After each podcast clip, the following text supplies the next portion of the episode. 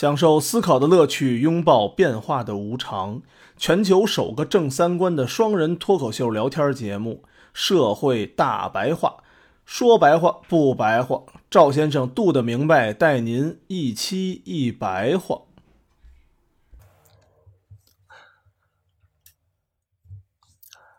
大家好，欢迎大家收听《社会大白话》，我是赵先生，对面呢还是我们度的明白。大家好，嗯，我们最近因为各种工作原因啊，也都比较忙，然后就没法像之前那么特别准时的每周进行两更了，就随机吧，随机吧，嗯，看心情了。然后呢，欢迎大家呢关注我们，然后这样的话呢，我们一更新，应该大家就能弹出这个更新的消息了啊，嗯，嗯，今儿新发现一功能叫打赏，哦，可以打赏了。对，打不打赏到到看大家看心情吧，嗯，欢迎给我们没事点个赞啊什么类的就行了。我操，我们家有蝈蝈，我给忘了，等会儿啊。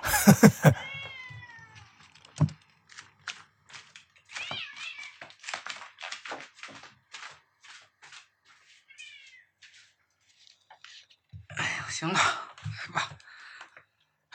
就是现在国际啊，大家一不挣钱了，国际局势跟咱们全国的局势啊也都一样，非常的是非非常的多。都一样，大家都挣钱的时候，所有问题都不是问题；没钱的时候，不是问题的那些问题也都成了问题了。开始找事儿了，就这样，对，都开始找事儿了。所以最近啊，出了一个唐山的事儿，这估计也就过去一个月了，应该。嗯、对，唐山基本上现在已经风暴已经结束了。消停了，好像是想划过去，但是老百姓不想让他划过去。嗯，看那意思是要黑不提白不提了。这个事儿啊，引发了一个问题，就是到了二零二二年了，大家忽然发现，原来咱们国家还有混混儿。其实前几年可能已经忽略了，有很多啊，甭管是咱们国内的还是国外的一些媒体啊、自媒体，天天就是夸中国的治安怎么怎么好。嗯我在大城市啊，然后什么夜里头走到哪儿哪儿，什么也不害怕呀，反正都是吹的。都快夜不闭户了。对，这回来一个。其实唐山这个事儿啊，嗯和某沿海超大型经济中心嗯，前两个月爆发出来的那个智力缺陷呀、还有人教版教科书嗯画的贼丑，什么画的非？常难看，你看那画了吗？看了看了。确实挺难看的。这个我觉得吧，首先啊，就是咱们作为艺术从业者，其实呢，风格这个东西它确实是多多样化的。对对，但是呢，你不得不说，从全民认知上来讲，我觉得是不是艺术从业者都知道什么东西好看？没有什么正能量，说实话也。嗯其实这些事儿都反映了一个问题，就是公共外包。嗯咱们说完了公共外包的问题啊，咱们再说说这个基层治理的问题，大家自然就知道咱们这个混混是从哪儿来的了。所以呢，咱们在讨论唐山混混的问题之前啊，咱们先说说公共外包的问题。大家呀、都有一个传统的认知，就是专业的事情应该专业的人干。那是必然的呀。最典型的就是，咱们都希望足协主席最好是踢足球的，最好范大将军来当足协主席。啊，对对对，所以碰到一些专业的事情啊，大家都以为政府购买公共服务，利用市场竞争机制让公共服务变得更加专业、高效和灵活，或者是更加民主、多样性，才是更好的一个选择。嗯嗯但政府购买公共服务啊，其实并不像大家想象的那么完美。实际上啊，它不仅没有降低，反而可能增加公共服务提供的责任风险。为什么呢？因为政府购买公共服务必然要面临两个十分棘手的挑战，一个是边界问题，就是哪些公共服务的提供不应该通过政府的购买形式去实现；第二个是问责问题，就是如何确保政府购买公共服务的责任它能得到落实。本来在政府直接生产公共服务的这种传统模式中啊，问责关系是相对清晰的，一头是政府，一头是老百姓，它非常清晰。政府是唯一的问责体制，通过宪法、行政法等公法的严格约束和严密监督，使之对人民负责。也就是出了事儿，你只能是找市长。然而，政府购买的公共服务，它就模糊了问责关系，使传统的问责体制变得不再适用了。其一呢，就是非政府组织开始以政府共同承担公共服务的责任，而责任共享非常容易导致责任归属不清，也就是最后变成踢皮球，相互扯皮。就是挣钱的时候呢，都是人家的，然后真一出责任，谁都担不住。啊，对。第二个呢，就是政府不再是单纯的服务生产者，而兼具服务设计者、服务购买者和服务监督者等多重身份，这就增加了问责的难度。第三个呢，是政府购买公共服务，它混淆了公司界限，而传统问责体制的公法是建立在公私二分的基础上的，所以政府购买公共服务啊，带来了三个新的责任风险。第一个呢是市场失灵，公共服务市场通常缺乏足够多的能提供服务的企业，它难以形成有效的竞争，经常出现赢者通吃的垄断现象。大家本来想的很好，是通过充分的发挥市场竞争的效应，花最少的钱，办最多的事儿，嗯，也就是咱们常说的竞标。反正你哪家服务最好，然后最便宜，我就选哪家。嗯嗯但是大家要知道，之所以会出现公共服务，就为什么我们要有一部分是公共的，恰恰是因为，在需要提供公共服务的那些领域，市场它本身就是失灵的，也就是公共服务出现的原因，恰恰是因为市场是失灵了。最典型的教育、医疗、治安、交通、能源，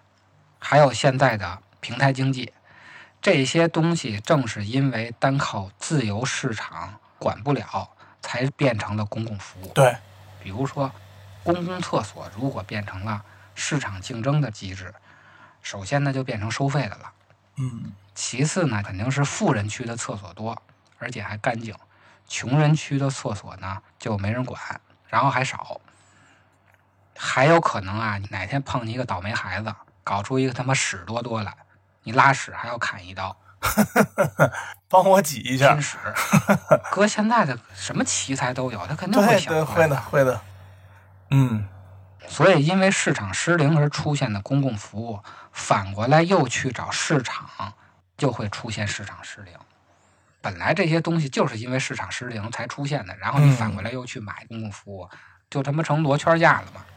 而且从市场的结构来看呀、公共服务市场通常缺乏足够数量的服务生产者，难以形成有效的竞争。在政府购买公共服务中啊，购买者只有政府一家，而购买的服务数量也相当有限，根本不可能养活大量的生产者，就是买家只有这一个，那卖家是不是也就相对比较少？对，因此，政府购买公共服务的实践当中啊，通常就会出现赢者通吃的现象，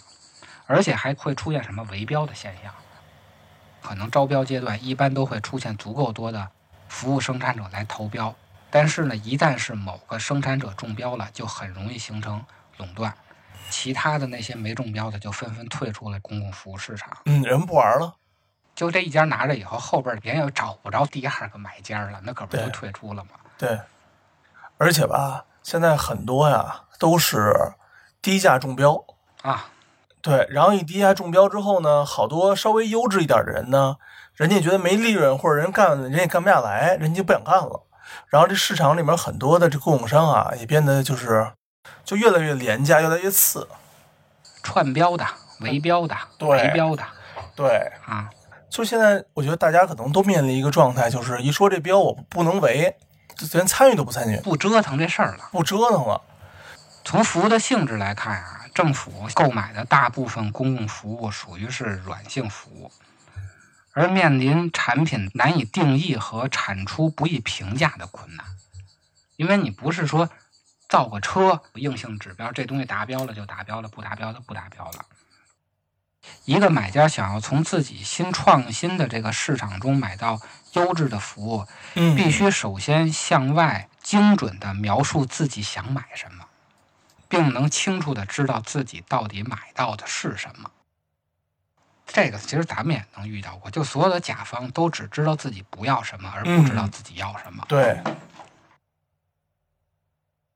一般而言啊，政府向外购买的公共服务可以分为硬性公共服务和软性公共服务两种。硬性公共服务呢，在购买前可以被描述的非常清楚，在购买后呢，也可以被精准的测量质量，比如这个什么垃圾清理、道路建设。后者呢，是难以在购买前被清晰定义的，也不宜在购买后被准确评估的。比如说，就现在咱们这个社区要干的事儿啊，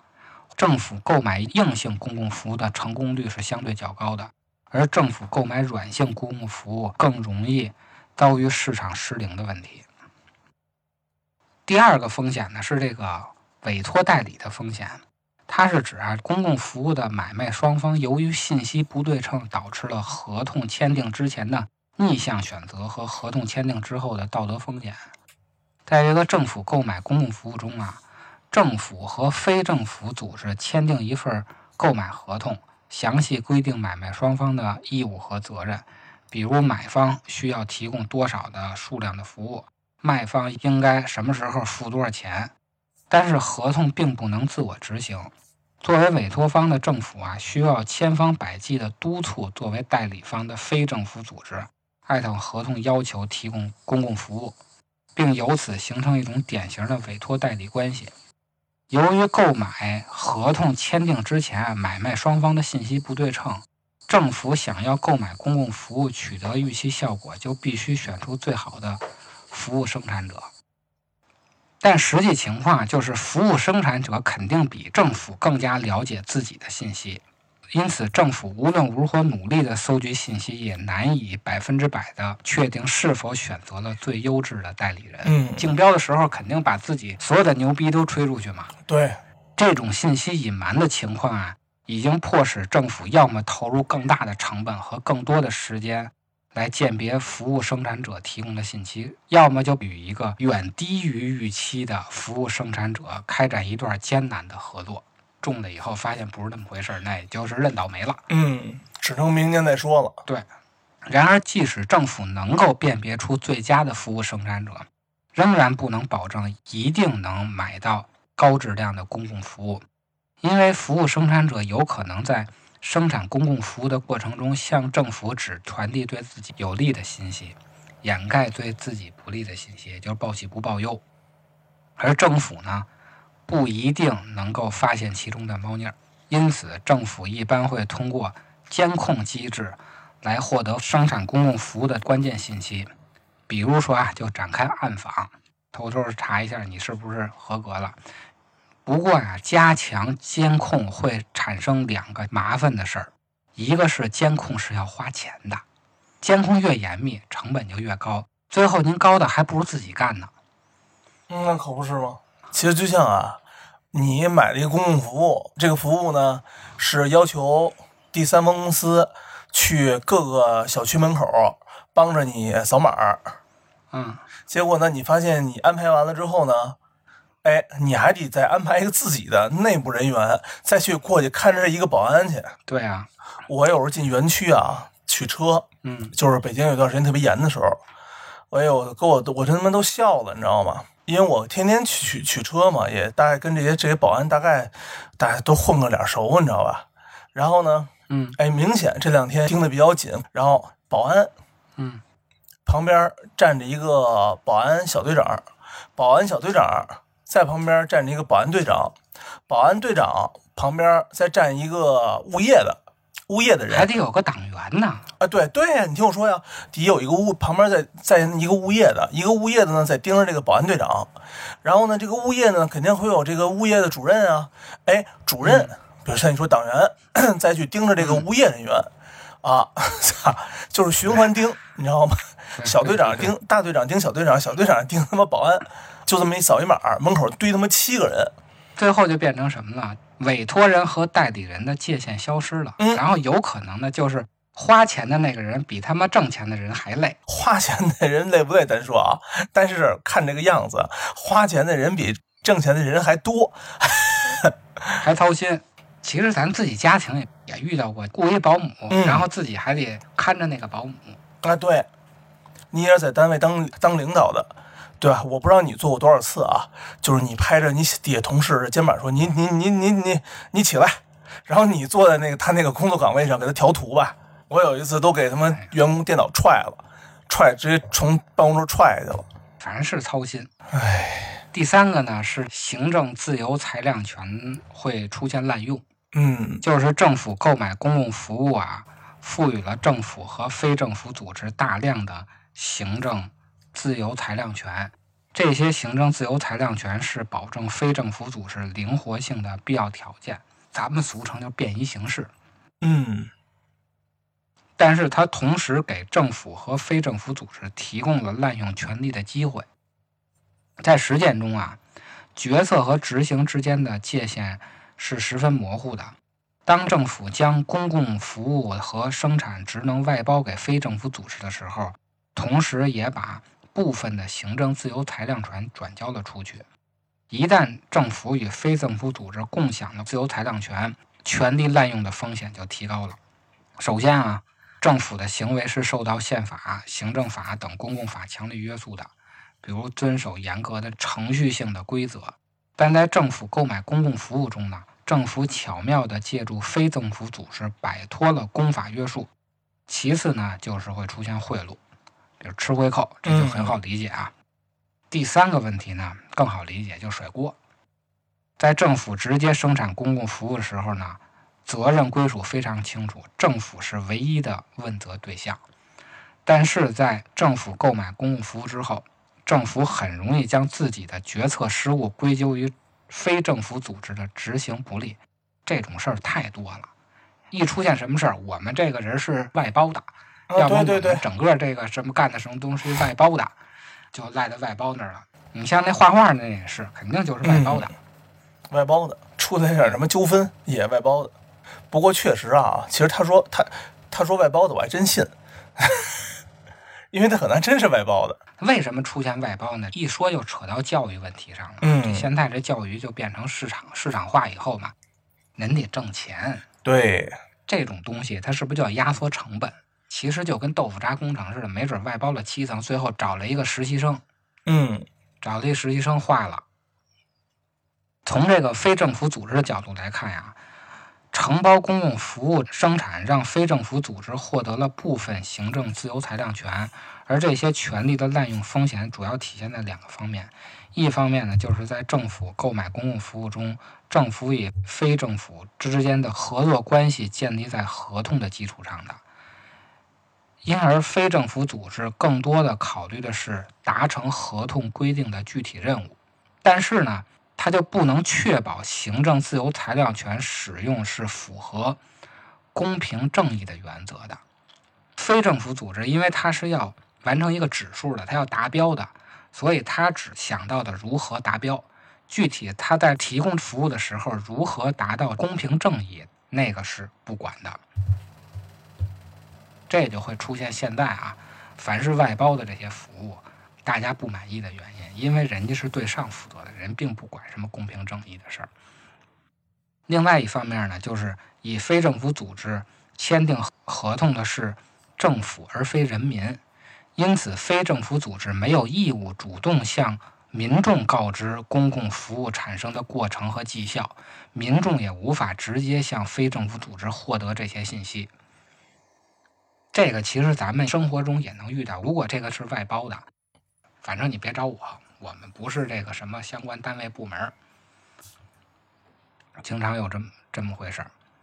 传统的公共服务问责体系啊，是建立在明确的公和私二分的基础上的。它适用的前提是政府是唯一的公共服务提供者。然而，政府购买公共服务啊，将非政府组织引入了公共服务的供给系统中，并让其扮演了十分重要的生产角色。因此呢，就冲击了公私二分的原则。政府的外包商你说他是公还是私，这就说不清楚了。嗯咱们说完了政府要购买公共服务啊出现的问题，咱们就要问一个为什么，就是为什么政府非要购买公共服务？这个在原来是没有的。其实啊，咱们的这个 party 自革命以来一直践行的是一种以试错为主要特征的政策实验模式，俗称呢就是摸着石头过河。咱们国家当年试错便宜啊，一张白纸的时候就是试错便宜，但是这几年不行了啊，这几年试错成本高了，这些年来呢，试错成本的方式就推进不下去了。不少党政干部在实际工作过程中对政策创新表现出非常消极的态度。这些干部呢，做事儿已经开始畏手畏脚了，缺乏激情和闯劲儿。对待常规工作啊还能应付，一旦涉及到改革创新相关的工作，就会徘徊不前了。有些干部虽然有改革创新的意愿，却苦于流程而没有时间琢磨创新。在基层干活的人都知道啊，这表那表的，这报告那个报告的，也其实也打申请啊。部分干部已经遇事开始推诿、懒政、怠政，不论是对待需要创新的工作，还是常规工作，都是能躲就躲，能不做就不做。在中国啊，地方和基层的政策实验并不等于是放任自流，也不会随心所欲地扩大试验范围。很多地方呢，都是为了正式出台普遍适用型的政策呢，甚至国家立法提出一个可供创新的新蓝本，所以在一个地方进行试验。一般啊，上海搞这个事儿，嗯有什么政策先他那块儿试一试。在这一过程中啊，来自上级政府领导的政治支持，往往是对保护、提高下级和基层政府的创新起着决定性作用。高层决策者只是提供宽泛的政策目标和重点，这为下级或者基层政府开展政策创新实验提供了合法性和回旋的余地。下级或者基层政府提供出政策创新的理念或者形式，中央或上级政府呢允许不同地方在一段时间内采取不同的政策方案，并在几个关键节点上掌握着控制权。中央或上级政府呢，在后续的高层政策方案中呢，不断吸取下级的创新成果。按说是应该这样的啊，这是一个理想状态。然而，在政策实验中啊，失败是难以避免的。只要有事，肯定就会出错嘛。嗯，对摸着石头过河，也有摸不着石头 对，直接踩坑里了。对吧？负责实验的地方呢，可能需要承担一定的责任和风险，甚至成为上级政府的替罪羊。然而，地方政府呢，仍旧愿意积极申请和参与政策实验，因为试错的这种啊模式啊，内含了相应的容错机制，大大减轻了地方政府和官员对于失败的顾虑。